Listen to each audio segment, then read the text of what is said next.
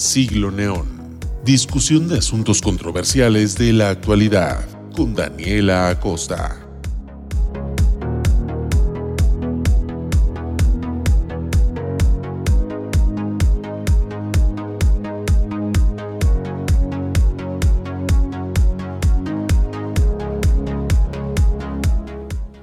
Hola, muy buenas tardes. Estamos de regreso a Siglo Neón. Hoy es jueves 30 de julio, ya son las 7 en punto. De verdad, ahorita me puse a pensar y han sido muchísimas semanas las que hemos estado aquí conversando eh, en este su programa. Y pues ha cambiado mucho, ¿no? La dinámica. Pues al principio nos dimos cuenta que eran temas controversiales, que yo creo que vamos a regresar a eso otra vez. Digo, hoy de hecho vamos a tratar un tema controversial que pues quise combinar con el ambiente de historia que ya traíamos desde hace un mes. Impresionante lo rápido que se ha ido el tiempo, en serio. Hace, bueno, desde el principio de este mes, julio, comenzamos la temporada histórica y ya estamos a 30 de julio. Ya vamos a terminar este mes, continuamos con agosto, luego septiembre, octubre. La verdad es que para mí la realidad se está distorsionando, o sea, no puedo creer que en serio las cosas han pasado tan rápido y que hemos iniciado de este periodo de cuarentena y pandemia desde marzo y ahorita seguimos pues viviendo sus circunstancias, las consecuencias, etc. La verdad es que quise hablar hoy de este tema porque primero que nada les debo confesar que no sabía bien de qué tratar el día de hoy, ya que pues para los temas históricos hay que ser muy cautelosos, hay que tener ese cuidado para poder hablar bien de ellos y no simplemente decir cualquier tontería o, datos que son falaces. Entonces, sí, a mí sí me gusta mucho pues tener el cuidado. Entonces, eh, ahorita estoy en proceso de eso todavía, estoy en proceso de investigar, de leer quiero tocar muchísimos temas aún. Em, los, que los que hemos tocado ahora pues han estado bastante bien, han sido de mi agrado completamente. De verdad he disfrutado mucho todos estos programas que hemos tenido de Revolución Mexicana, de la independencia, de la intervención francesa. En serio, creo que es una manera muy eficaz de averiguar quiénes somos como mexicanos, de dónde viene todo lo que ahorita tenemos y qué es lo que no debemos de volver a hacer. Lo que pasa es que parece que no entendemos las cosas muy claras y no las comprendemos en su totalidad más bien. Pienso yo que el tema de hoy es clara evidencia de ello.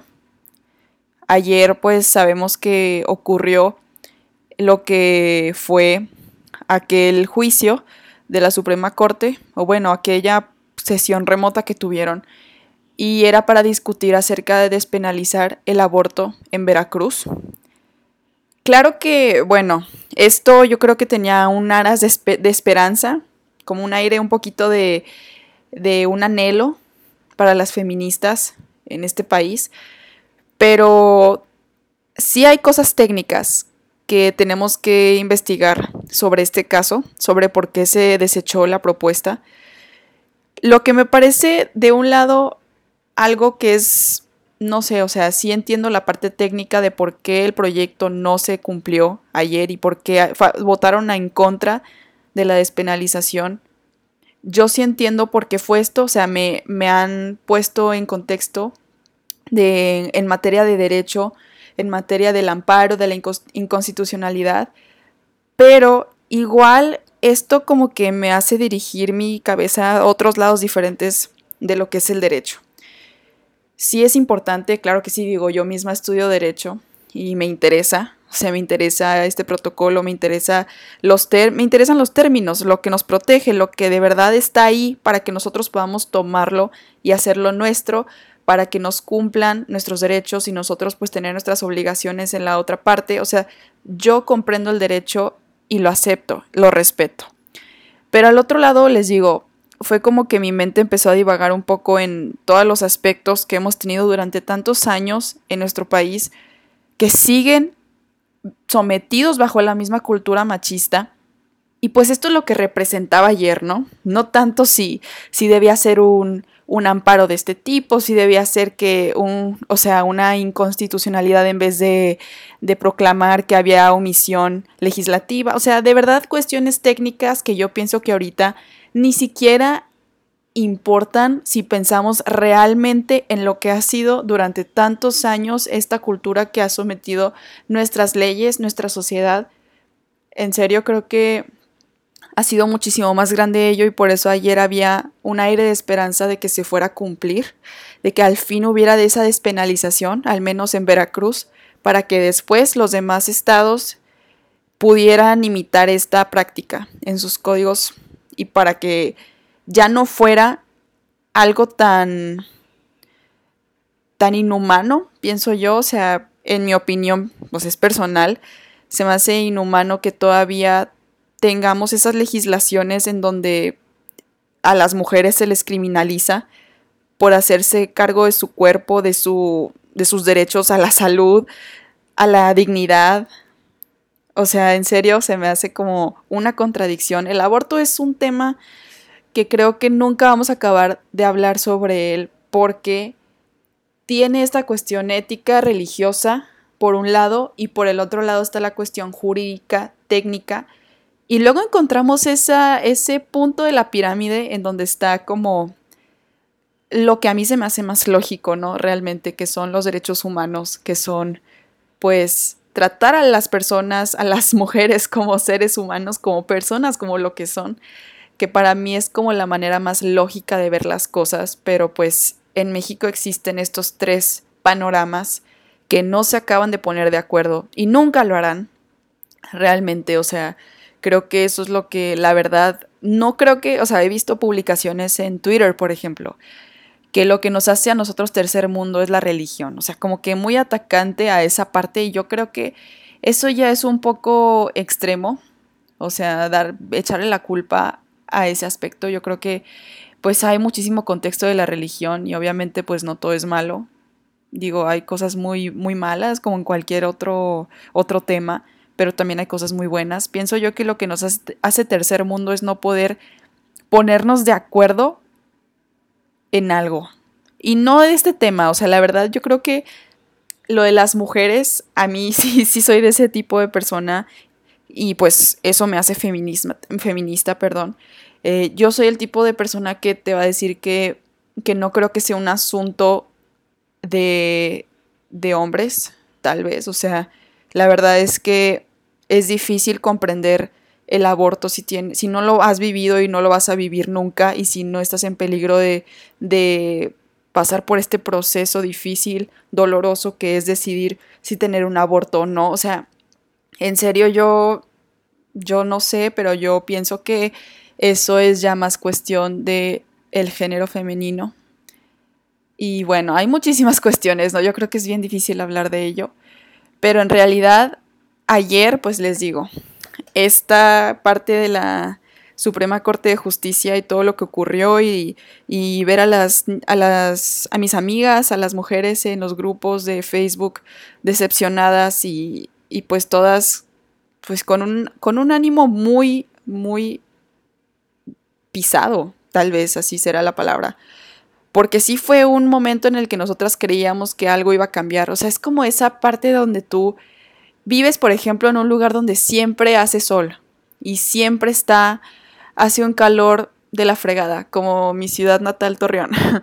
si vives en un lugar así, ves un poquito así como, como una esperanza de que vaya a llover y de que se vayan a regar las flores, se vayan a regar eh, las plantas de tu casa, pues realmente sí te da ese aire de esperanza y lo entiendo, lo entiendo lo que pasó ayer. Y me sirvió a mí mucho para pensar otra vez en que este tema, o sea, el tema del feminismo, pues es algo inherente a mí. Y conozco a muchas personas que también lo tienen inherente a ellas. Y yo pienso que es algo que no podemos abandonar. Y me, me declaro culpable, la verdad, de a veces ser esa persona que regresa y se va, regresa y se va del tema.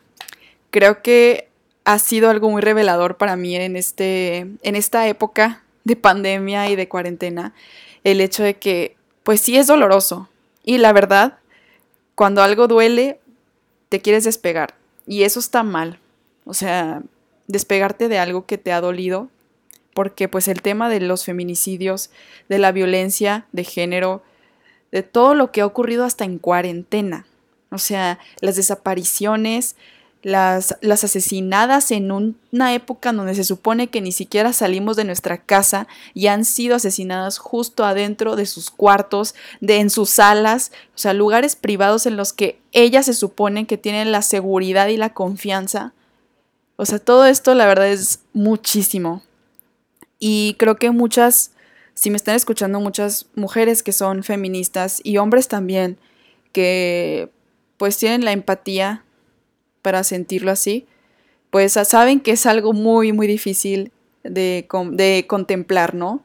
Que en el país siga ocurriendo tanto esto después de que han habido mujeres en el pasado que han peleado porque esto ya no ocurra, que han peleado por detalles que, que iban a ser enigmáticos para la sociedad, para las mujeres, como el voto, que de hecho vamos a hablar de algunas mujeres hoy otra vez, de esas revolucionarias de esa época más o menos y también de los 50, que fueron personas que abogaban por esto, ¿no? Por esta parte de la mujer, reivindicar eso que le pertenece a ella por ser una persona, un ser humano, no ese objeto que antes veían algunos filósofos y que fueron distribuyendo esas ideas por todos lados y la cultura machista crecía y crecía y, o sea, de verdad no puedo creer que después de que haya habido tanta revolución, aún sigamos en este, en este cuadradito que es México, que es donde las mentes pues están cerradas claramente y donde el machismo todavía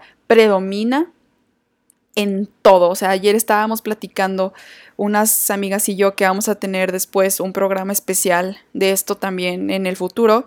Estábamos platicando acerca de cómo hasta las caricaturas, ¿no? Eh, los comentarios en la escuela, cosas pequeñas que a los niños ya les están inculcando esta cultura terrible que crece y se hace en lo que hoy conocemos como violencia de género y feminicidios.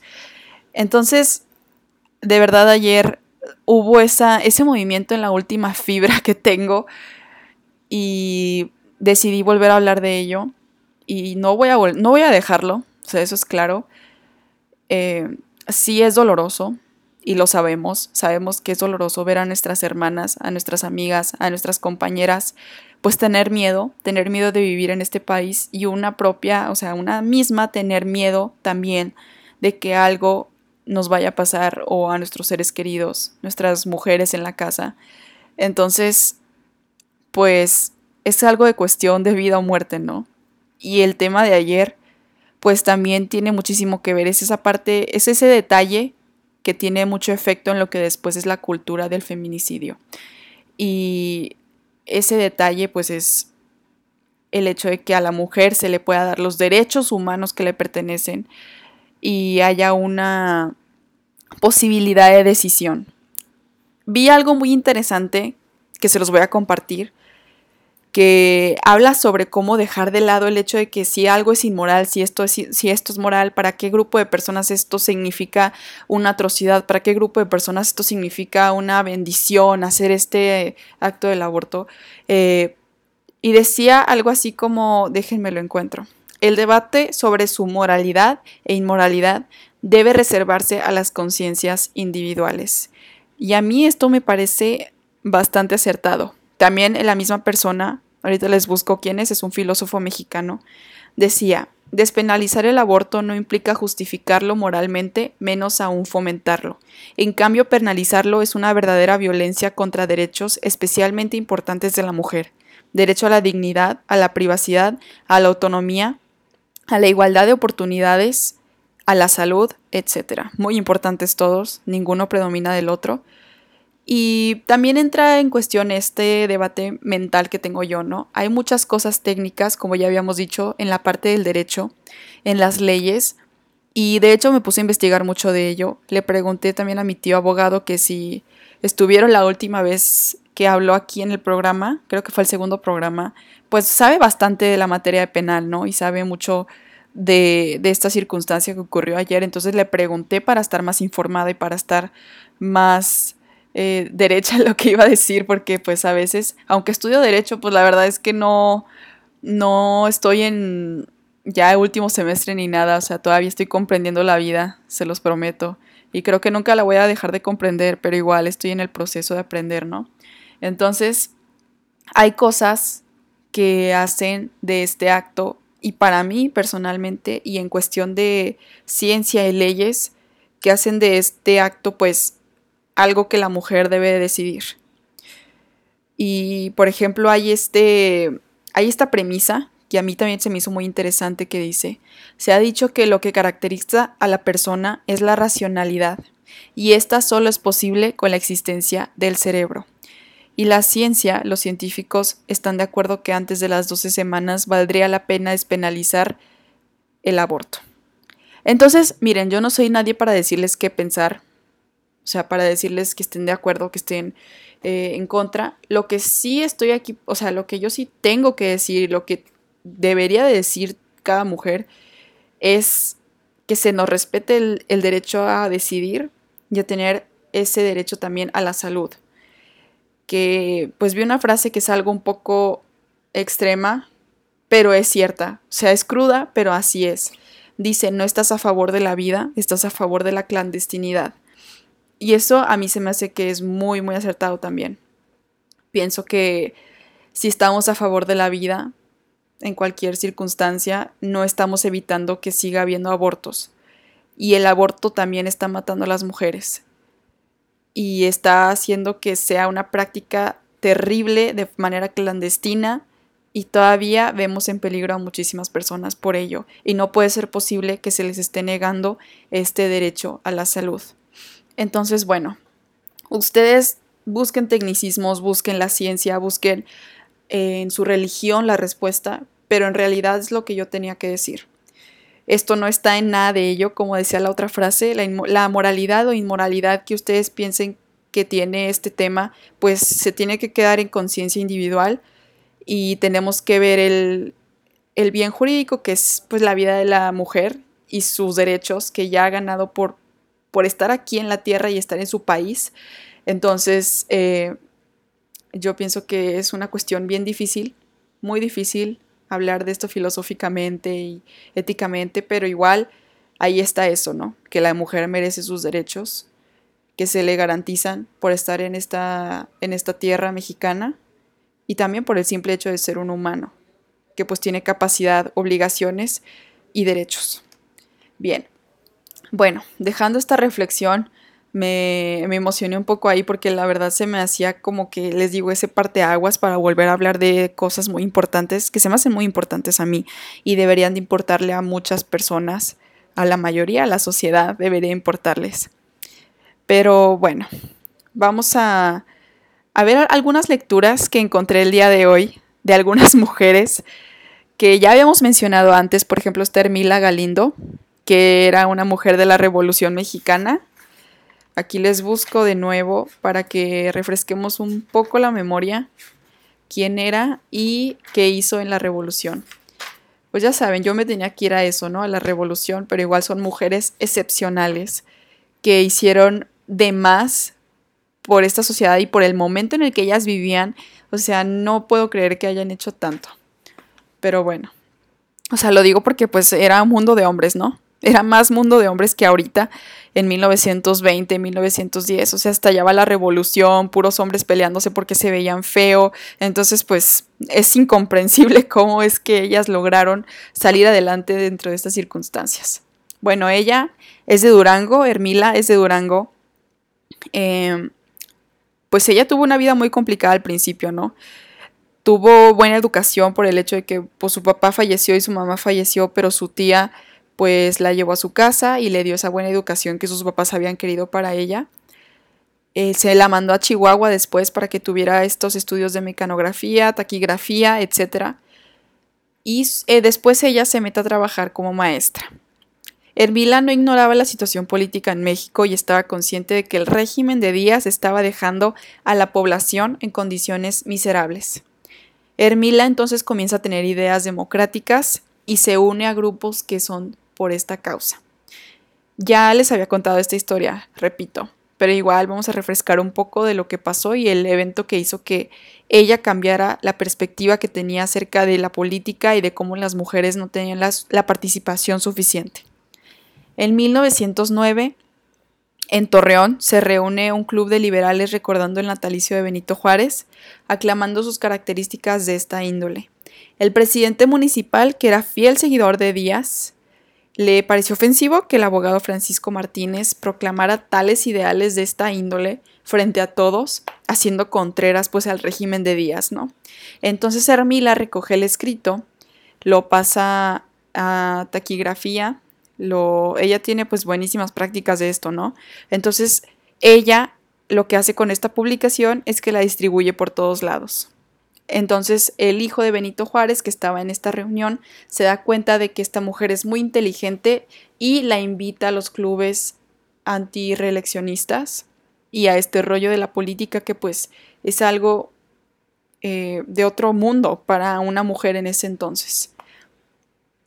Aquí pues esos clubes empezaron a respetarla mucho y ya pues sabemos que ocurre el 1910, empieza el régimen de Madero, pero después termina en 1913. Ella era maderista, pero cuando falleció Francisco y Madero, más bien fue asesinado, pues se pone contra Huerta, se pone al lado de Carranza.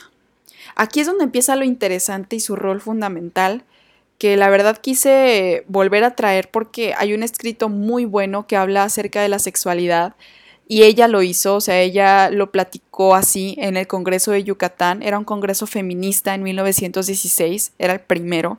Entonces ella toma este tema de la educación sexual y lo convierte pues en algo fundamental, en lo que las mujeres deberían de poner sus ojos y los hombres deberían de respetar, para que también exista este esta educación, no solo en hombres, sino también en el otro lado de la población, ¿no? Porque pues esto es de dos, Estamos claro que la educación sexual es de dos y la práctica del sexo, de las relaciones, todo lo que tiene que ver es de dos personas, no solamente de una cuando se trata de un embarazo, cuando se trata de, de este tipo de cosas que tienen consecuencias así, pues no es de una persona nada más. Ok, se convirtió en secretaria de Carranza. Entonces Carranza la convirtió en portavoz de la revolución en muchos estados de México. Hermila fundó el Seminario Ilustrado de la Mujer Moderno. Estos eran escritos que ella publicaba con regularidad y tenían pues esta índole feminista desde, desde el principio, ¿no? Tenía estos escritos acerca del voto, que era pues lo que más le apasionaba claramente, pero también incluye estos temas de la educación, incluye temas no solo educación sexual, ¿eh? es educación en general en las escuelas para las mujeres, para que tenga, haya más oportunidades, para que este derecho no solo le pertenezca a, los hombres, esa, ese derecho a la oportunidad me refiero, ¿no? Entonces, el primer Congreso Feminista llega en 1916. Mandó un discurso llamado Monografía sobre la Mujer. Este lo quise buscar y también me encontré con varias personas que han hecho biografías de ellas, pero de ella, perdón, pero no encontré este discurso. Creo que hay como esta situación en la que la hija de, Hermila tiene varios libros y escritos de Hermila guardados en su casa y no se publicaron, entonces pues este se quedaron en el aire y ella los tiene. ok, aquí hay una posibilidad de, de que, o sea, ella empieza a tener todavía más ideas acerca de la educación sexual. ¿Por qué? Porque ve que la gente en su congreso, o sea, las mujeres están participando. Entonces ella empieza a decir que se controlase la cantidad de hijos que las mujeres querían tener, pero por decisión de las mujeres. También abogó fervientemente por la educación sexual, pero desde secundaria. O sea, una edad que es muy propensa a que, bueno, de hecho es un, es claro que empieza ahí la, la vida sexual en cuanto a que las, o sea, se empieza a cambiar el cuerpo, empiezan muchísimas cosas dentro de uno que pues ya es necesario poner en la mesa qué es lo que ocurre en uno y qué es lo que ocurre en los demás, ¿no? Entonces, en 1916, pues ella viaja a otros países y eh, se convierte en el portavoz, ¿no? Ella dice que los pueblos de América Latina deben de estar en contra del imperialismo mexicano. 1917, aquí es donde entra esa parte interesante y la de la votación de las mujeres. pues muchos, muchas personas se cuestionan cómo es posible que después de que hubieron, hubieron tantas mujeres y congresos que abogaron por el voto de la mujer, no se logró hasta 1953. O sea, esto es una época ya muy lejana, ya habíamos hablado de esto también, y fue hasta ese momento en el que el Estado mexicano acepta que las mujeres empiecen a tener su participación ciudadana y ya son ciudadanas. No es esa cuestión así como que flotan en el territorio y no son nada, y los hombres sí tienen este nombre de ciudadanos y de derechos. Entonces ella propone desde 1917, que es cuando se forma el Congreso Constituyente, que ahorita pues hizo, bueno, más bien en 1916 se forma el Congreso Constituyente y ya en 1917 se hace ya la Constitución y se publica, se promulga. Entonces ella, desde ese, entonces que empieza a ver que se está formando un Congreso, claro que entra y pide este, o sea, pide esta propuesta, más bien la pone en la mesa y les dice lo que ella desea para, para los derechos de la mujer. Claro que, pues como vemos, no ocurre, ocurre hasta 1953. Y también ella fue la primera mujer candidata a diputada federal, federal en México. Imagínense esto, ¿no? Entonces, aquí les va esa parte que ella, que es como una, ¿cómo se dirá? Un recuerdo de lo que pasó en el Congreso Constituyente y les voy a leer acerca de lo que fue de la sexualidad. Aquí está. Una de las intervenciones más audaces fue de la mujer Hermila Galindo, quien abordó un tema explosivo para la época, la sexualidad de la mujer. Lo relacionó con la educación. En la actualidad, afirmaba, se procura en la mujer el desarrollo de lo que se llama vida del corazón y del alma, mientras se descuida y omite el desarrollo de su razón. El resultado, un terreno fecundo a todas las charlatanerías religiosas y material dispuesto para todas las reacciones. Galindo no leyó personalmente su ponencia porque no asistió al Congreso, pero esta intervención fue leída y fue presentada ante todas estas mujeres que estaban acudiendo ahí. Se lanzó contra las mojigaterías de entonces que impedían que la mujer conociera sus características como mujer y en qué consistía el instinto sexual. Toda esta ignorancia explica históricamente, afirmaba, los casos de pasiones inexplicables, las princesas que corrían la suerte de artistas trashumantes, las vírgenes de aristocrático abolengo que abandonaban su patria, hogar, familia, religión, sociedad, pasado, presente y porvenir, por caer en brazos de quienes las cautivaban sin importar su condición social. Aventureros o místicos, millonarios o bandidos, titanes o funámbulos pues la audiencia escuchaba el texto de Hermila con sentimientos encontrados. Para unas era inconcebible el lenguaje de aquella joven, para otras había una admiración evidente. Un pudor mal entendido y añejas preocupaciones explicaba, privan a la mujer de conocimientos que no solo le son útiles, sino indispensables, los cuales una vez generalizados serían una coraza para las naturales exigencias del sexo la fisiología y anatomía que pueden conceptuarse como protoplasmas de la ciencia médica que debieran ser familiares en las escuelas y colegios de enseñanza secundaria y que se reservan únicamente a quienes abrazan la medicina como profesión. Con el absurdo pretexto de no abrir los ojos a las niñas, nadie les informa nada.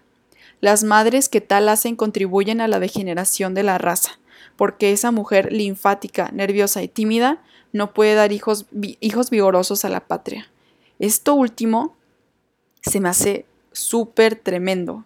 Esto que una mujer que le priva a sus hijos y pues mayormente a su hija, en este caso que ella habla de la educación a las mujeres, eh, de ese conocimiento sexual, de ese que la deja sumida a la ignorancia, no se merece ser llamada alguien que pueda dar hijos vigorosos, vigorosos de la patria a la patria. Entonces,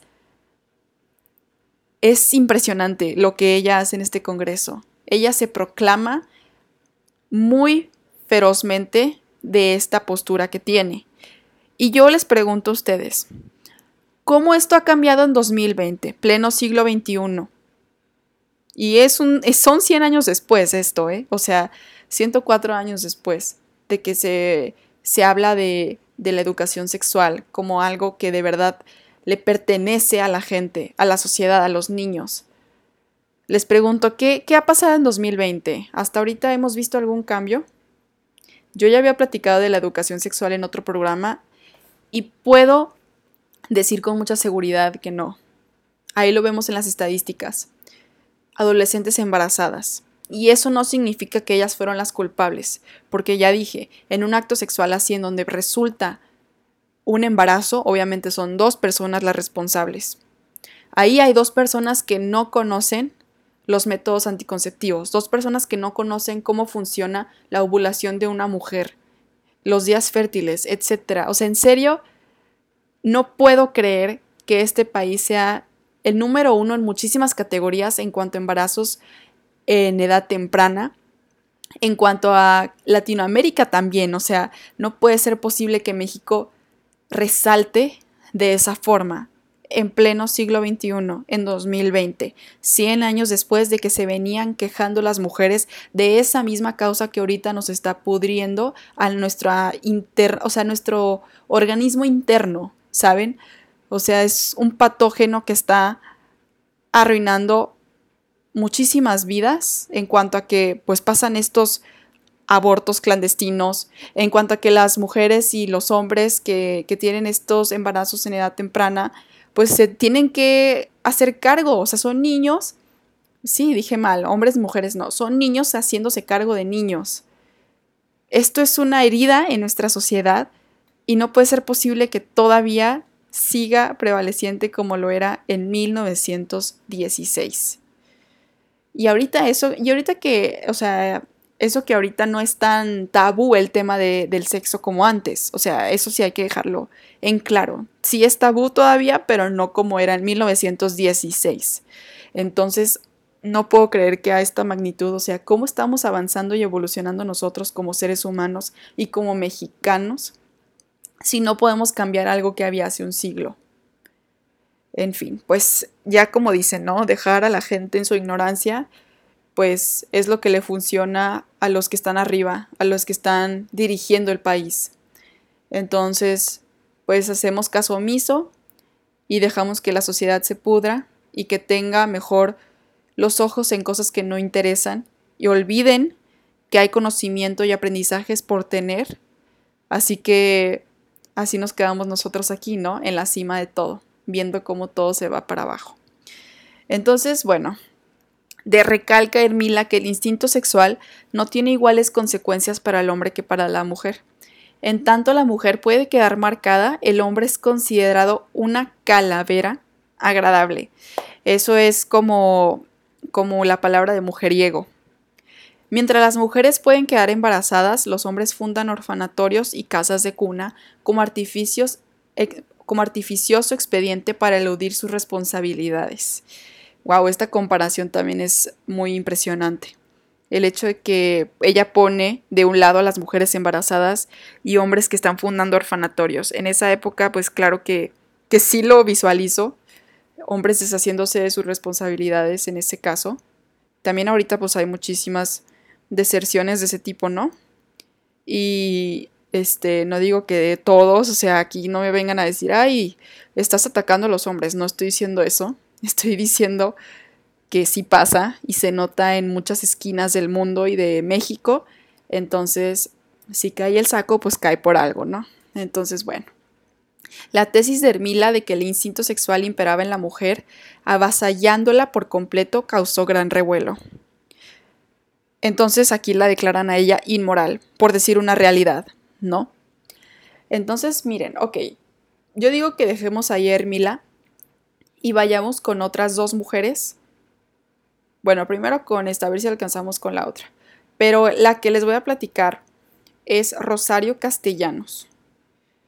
Dios mío, esta mujer yo no la conocía, pero realizó varios trabajos socioculturales para poblaciones indígenas chapanecas, colaboró en el Instituto de, Instituto de Ciencias y Artes en 1952 y pues hizo muchísimos actos altruistas, eh, colaboró mucho con los institutos indigenistas y pues era también escritora. Y pues se dedicaba a esto del periodismo, estaba en la prensa de la Universidad Nacional Autónoma de México Y sus de sus principales aportaciones al feminismo está en su tesis doctoral sobre la cultura femenina de 1950. Aquí les leo una pequeña frase de, de, esa tesis. Ahorita vamos a indagar un poquito más en su tesis. Me pareció sumamente interesante y no pude creer lo que decían algunos autores del siglo XIX acerca de las mujeres comparándolas con los hombres. O sea, de aquí te das cuenta de dónde nace todo, ¿no?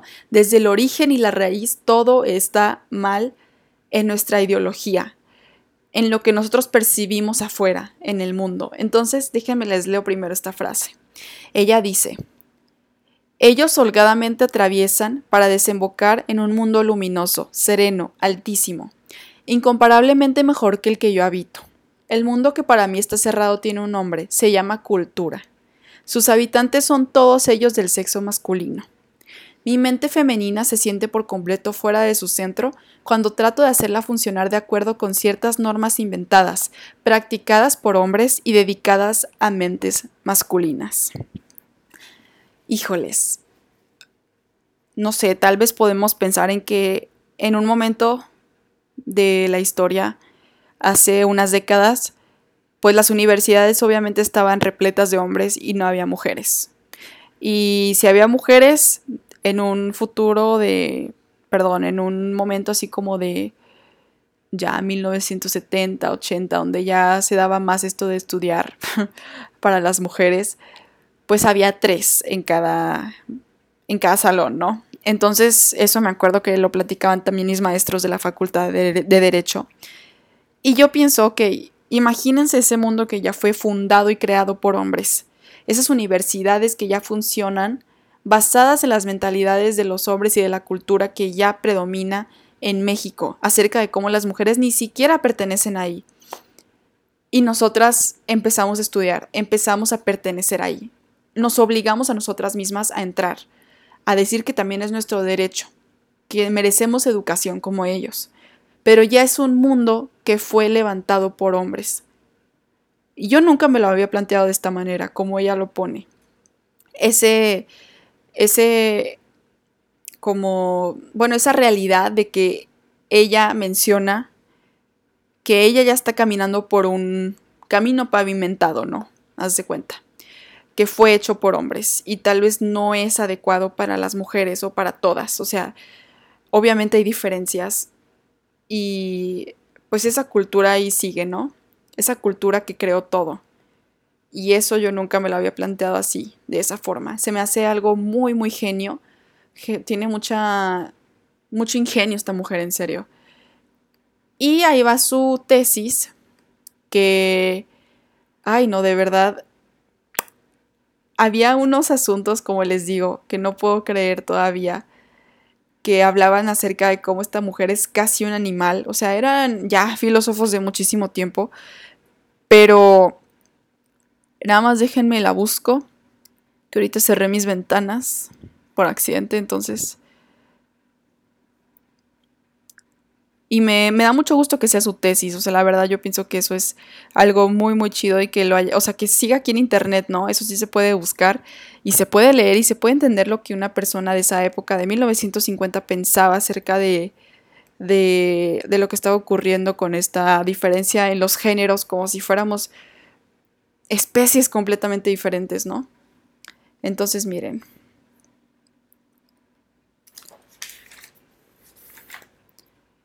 Ok, en la página 6 de su tesis, de este PDF que tengo, no es la página 6 en realidad, pero habla Otto, que es un filósofo. Déjenme les busco aquí. Otto. Que se suicidó a los 23 años, ¿ok? O sea, aquí tenemos que tener este contexto. Le platicaba a mi mamá que no puede ser posible que un hombre así estuviera opinando de la manera en la que opinaba de las mujeres y de los hombres. Ok, o sea, era un pensador de austriaco que en 1903 publicó un libro que se llamaba Sex and Character y yo creo que pues de ahí se volvió loco y empezó a escribir muchísimo más, entonces, o sea, imagínense, en su corta vida sí publicó varios libros, entonces se suicidó a los 23 y aún así había esta fama de su, o sea, para él, ¿saben? A lo que él pensaba. Y aquí va algo de lo que él decía, que se me hace burdo, pero ustedes juzguen entonces. La mujer es ilimitada por naturaleza, pero no como el genio cuyos límites coinciden con los del el mundo, sino que jamás está sino que jamás está separada de la naturaleza o de los restantes individuos por algo real. Esta amalgama amalgama, sí, perdón, es algo enteramente sexual y por ello la compasión femenina se manifiesta siempre por un acercamiento corporal al ser que la inspira. Es una ternura animal que debe acariciar y confortar. Todo este depende, todo esto depende de lo que para la mujer significa la palabra yo. Cuando se pregunta a una mujer cómo comprende su yo, no lo puede representar de otra manera que por su propio cuerpo. Su exterior es aquí el yo de la mujer. El yo de las mujeres explica también su vanidad específica. La vanidad masculina es una emanación de la voluntad para el valor y su forma de expresión objetiva es la necesidad de que nadie ponga en duda que este valor pueda alcanzarse. Lo que el hombre, lo que al hombre concede valor y eternidad es únicamente la personalidad.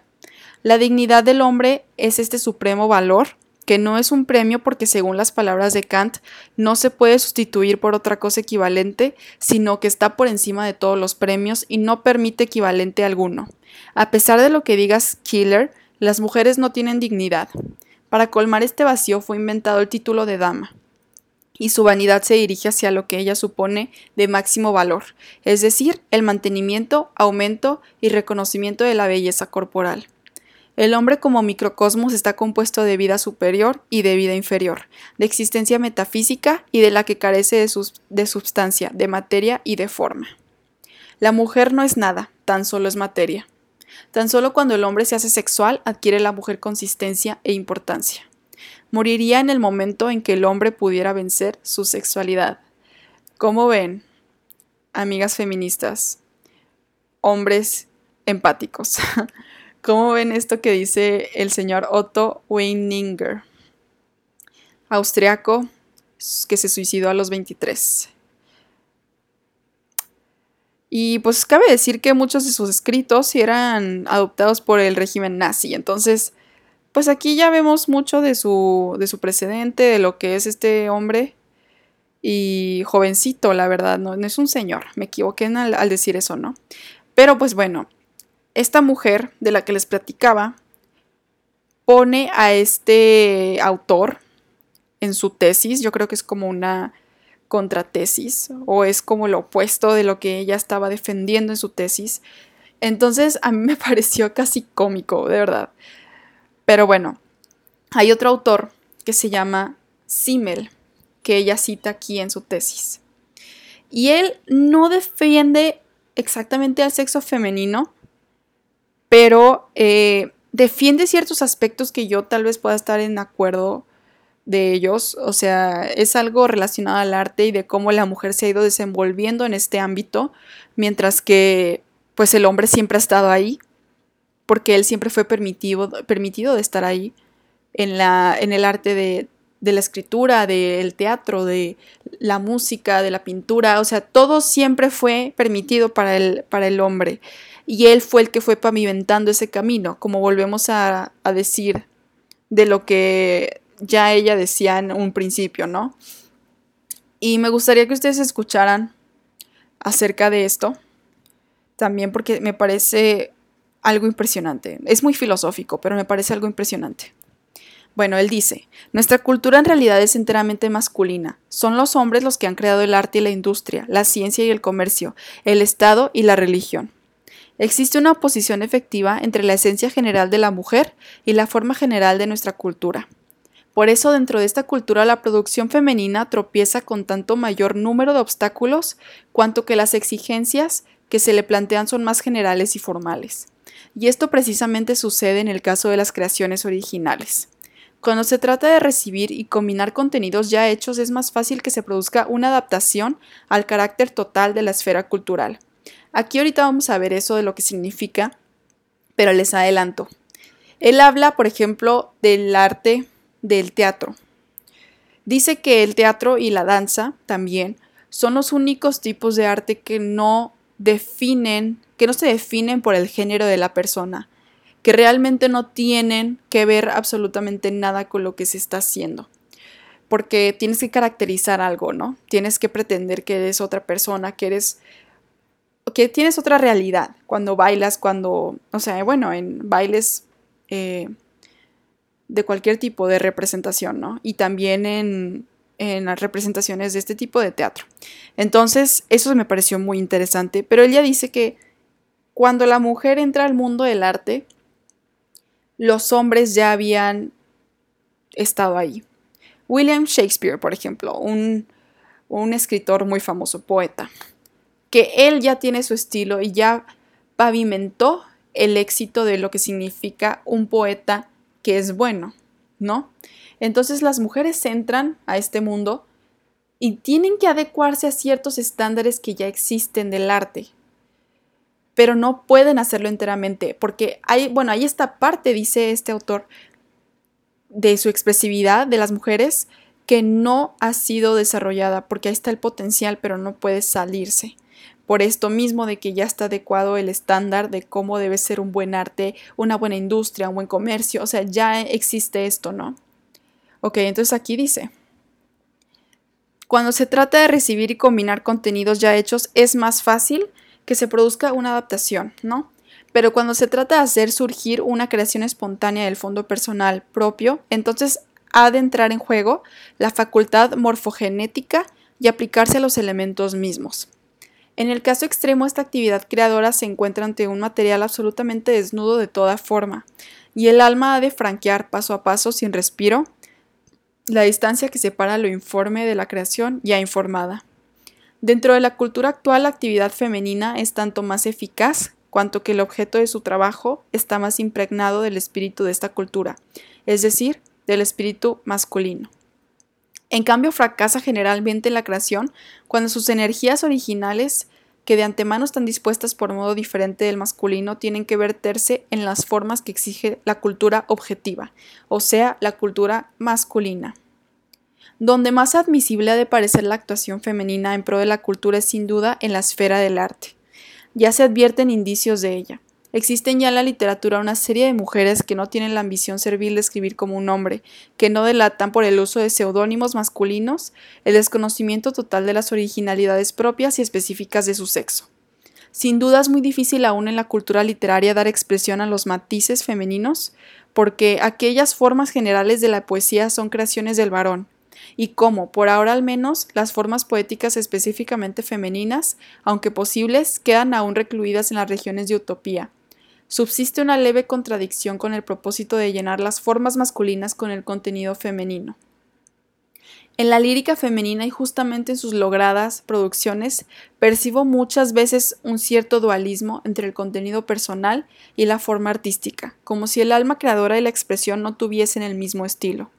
La vida íntima de la mujer tiende a objetarse, objetivarse, perdón, en figuras estéticas, pero por una parte no logra llenar los contornos de esas figuras, de manera que para dar satisfacción a las exigencias formales se ve precisado echar mano de cierta trivialidad y convencionalismo, y por otra parte siempre queda dentro de un resto de sentimiento vivo que permanece informe e inexpreso. Si quieren seguir leyendo de esto, busquen eh, la tesis de Rosario Castellanos. La pueden encontrar como sobre la cultura femenina, así se llama, de 1950, de Rosario Castellanos.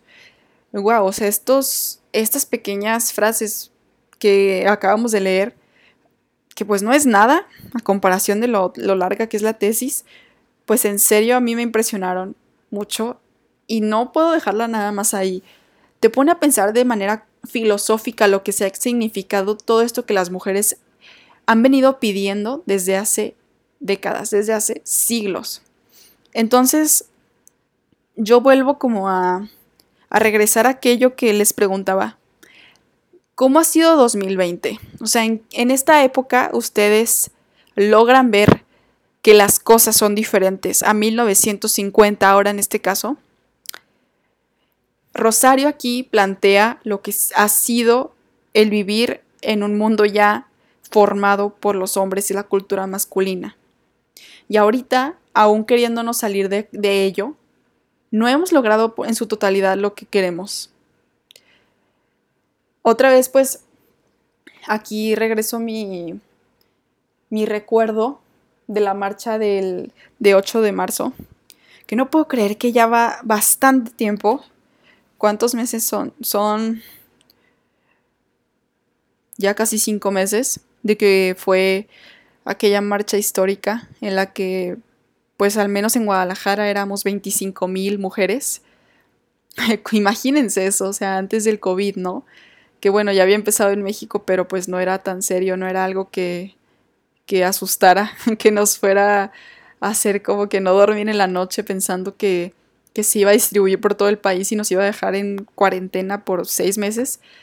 Eh, pero igual, no sé, yo ayer de verdad me puse a pensar mucho acerca de ese día y por eso mismo decidí poner la foto de la marcha de este año junto con la foto de una marcha por los derechos de la mujer.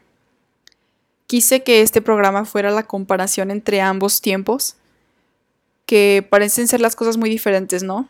Ellas se visten diferente, nosotras nos vestimos de otra manera. Eh, ellas traen carteles de cierto tipo, nosotras de otros. Traemos esos pañuelos en la cara, o sea, amarrados en la, en la cabeza, en el cuello. Y ellas pues tienen sombreros, son más finas, porque pues se, vestía así de esa forma en, en esa época, porque pues era más puritano, ¿no? También. Entonces, no sé, me parece casi novelesco que, que sigamos en las mismas circunstancias. Parece hasta una ironía, una tragicomedia, no puede ser posible. Claro que yo sé que, que estamos luchando por ello. Estamos luchando para que nuestra vida sea nuestra y nuestros derechos sean respetados. Fíjense que ayer estuve escuchando una ponencia de una maestra de la universidad, ya que la escuela organizó pues estos, estos cursos para este verano. Y uno de ellos pues era dedicado más que nada a las mujeres, o sea, hablaban de feminicidios, hablaban del derecho de los niños y las niñas, eh, etcétera, o sea, todo lo que tenía que ver con las mujeres y este proceso en la ley que ha sido muy extraño. Y hablaba ella acerca de, de cómo ha sido posible que siquiera pensaran las autoridades en quitar el feminicidio de la penalidad, ¿no? O sea, el término de feminicidio. Yo en algún punto de este año me llegué a cuestionar lo mismo, así como de, caray, sí deberían de tener el feminicidio ahí puesto, o sea, pues es que luego no hacen nada, o sea, no, realmente no hacen algo diferente nuestras autoridades, o sea, yo lo veía como un estorbo, o sea, confieso que yo lo veía como un estorbo el llamarle feminicidio, porque yo veía que no hacía nada diferente y no pasaba nada. En cuestiones técnicas yo así lo veía. Y yo decía, bueno, es que nuestras, nuestras autoridades no son competentes.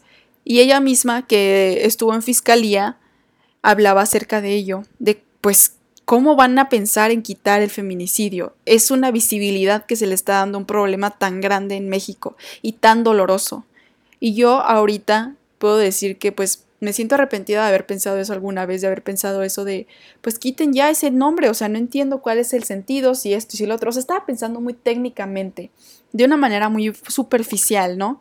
Que pues a veces te obligan a pensar de esa manera positiva de las leyes. Pero yo sí lo he dicho varias veces aquí, seguimos siendo seres humanos. O sea, leyes, lo que sea, eh, ingeniería, matemáticas, lo que quieras, seguimos siendo seres humanos. Y eso va antes de cualquier cosa. Entonces, eh, pues ahorita también me cayó mucho esa reflexión. Yo tenía muchas preguntas acerca del término de feminicidio, acerca de si era esto, si era lo otro, bla, bla, bla. O sea, obviamente yo si era feminista en ese entonces, claro que sí, nada más que, pues me hicieron cuestionarme ello, ¿no? De, del feminicidio.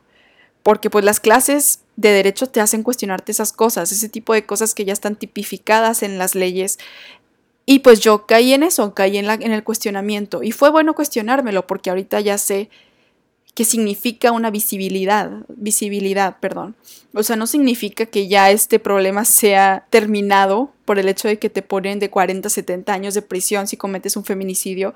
No, es como lo explicaba la, la maestra, que tiene un podcast también, si lo quieren buscar, Miriam Tello, sea, la verdad no me ha tocado, no ha sido mi maestra, pero me encantó de la manera en la que habló de ello, de los feminicidios en realidad y todos los antecedentes y es, o sea, de verdad es muy interesante y muy llegador porque habla de situaciones tan cercanas, de cómo la violencia va escalando desde un punto en el que parece casi inocente hasta que ya se convierte en un asesinato por odio de género. Entonces se me hizo bastante bonito y bastante llegador. O sea, no bonito, pues. Más bien como que bonito que alguien me lo pudiera explicar de esa manera y que alguien pudiera tener la misma empatía que yo acerca de ese tema, ¿no? y de muchas mujeres también que estaban ahí, yo estoy segura, y hombres que escuchaban y que también estaban de acuerdo. Entonces, eh, se me fue el tren de pensamiento. Estaba hablando acerca de cómo, pues, al escuchar esta, esta plática, yo pensé muchísimo en lo que yo he venido cuestionándome desde febrero, desde enero, como que este año se ha sido mucho de preguntarme acerca de lo que pienso de esta filosofía, del movimiento, de todo lo que significa para mí. Y justo ayer es que no hay esos momentos sentimentales que te quitan toda duda, ¿no? Que te hacen decir, ¿sabes qué? No sé por qué me estoy cuestionando si yo ya sé lo que creo. Y creo que ayer me pasó eso, con esa plática, con lo que pasó en la Suprema Corte, em, con el recordatorio de, de las marchas, o sea, de verdad me puse a pensar en lo que viví ese día, el 8 de marzo, en la ciudad de Guadalajara. Era una locura y era la mejor locura con la que me he topado. Entonces, no sé, o sea, en serio, me gustaría que ustedes sigan al pendiente de lo que vamos a platicar después. Porque puse en mi publicación de Facebook y de Instagram. Ah, ya tengo Instagram también, por si me quieren seguir. Siglo Neón, así, arroba siglo neón. Ahí publico el contenido que, del que voy a tratar también pues cualquier cosa ahí me pueden contactar y, en el Facebook también saben que es siglo neón, así tal cual. Y bueno, lo que les estoy acabando de decir, ¿no? Que espero estén al pendiente de los siguientes programas porque en uno muy cercano, en dos semanas, voy a hablar con dos compañeras, como ya les había dicho al principio, y vamos a hablar mucho más a fondo de todo esto. Son personas que yo he visto que también están igual de involucradas me gustaría invitar a más, de verdad. Yo creo que muchísimas personas que conozco pues son feministas y son así de arraigadas al movimiento como yo, pero esto necesita tiempo y vamos a ir distribuyendo programas porque pues se me hace muy complicado hacer un programa de más de tres personas, entonces eh, pues ya veremos. Me gustaría invitar a quien quiera que quiera participar al programa. Siempre está abierta la puerta, o sea, en serio. A veces ni siquiera yo tengo idea de qué voy a hablar, entonces si tú llegas y me tienes un tema del que tú quieres platicar y que quieres tocar, ya sea de historia, eso también sería perfecto, o de un tema controversial, pues ya sabes que puedes hacerlo. Y entonces espero estén ahí viendo las redes sociales. Eh, será el, se me hace que a mediados de agosto, no estoy segura de cuándo cae ese jueves. Pero bueno, el siguiente, déjenme les digo que vamos a platicar de un tema histórico, pero no solamente es un tema histórico, es un tema que tiene mucha relevancia en la actualidad y es acerca de este conflicto de Palestina e Israel. Y lo voy a platicar con mi amiga Luisa Cobian, que ya ha hablado conmigo. De hecho, fue de este tema en específico de las mujeres revolucionarias. Entonces, eh, será un placer volverla a tener aquí en el programa conmigo. Nos llevamos muy bien en esto de la historia, como que nos emocionamos mucho y eso está bien padre. Y también quiero agradecer mucho los comentarios que me llegaron la última vez por, por el de Pancho Villa. Fue un gusto hacerlo con, Ernesto y con Oscar. De verdad me lo pasé muy bien y ojalá los tenga muy pronto ya aquí. Es un hecho, de hecho, pero bueno. Eh, muchísimas gracias por escuchar. Nos escuchamos entonces el siguiente jueves. Siglo Neón ha llegado a su fin. Te esperamos en el siguiente episodio. Muchas gracias por tu compañía. Hasta pronto.